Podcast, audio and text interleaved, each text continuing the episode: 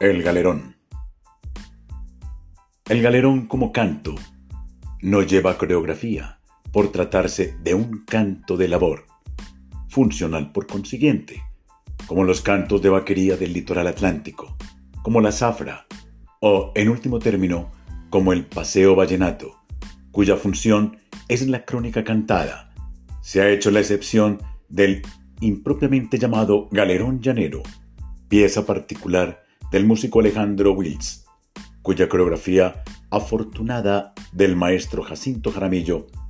ha hecho carrera en el público de todo el país y desde su creación por los años de 1938 se ha divulgado hasta el punto de que es forzoso reconocerle un puesto en el folclore coreográfico actual.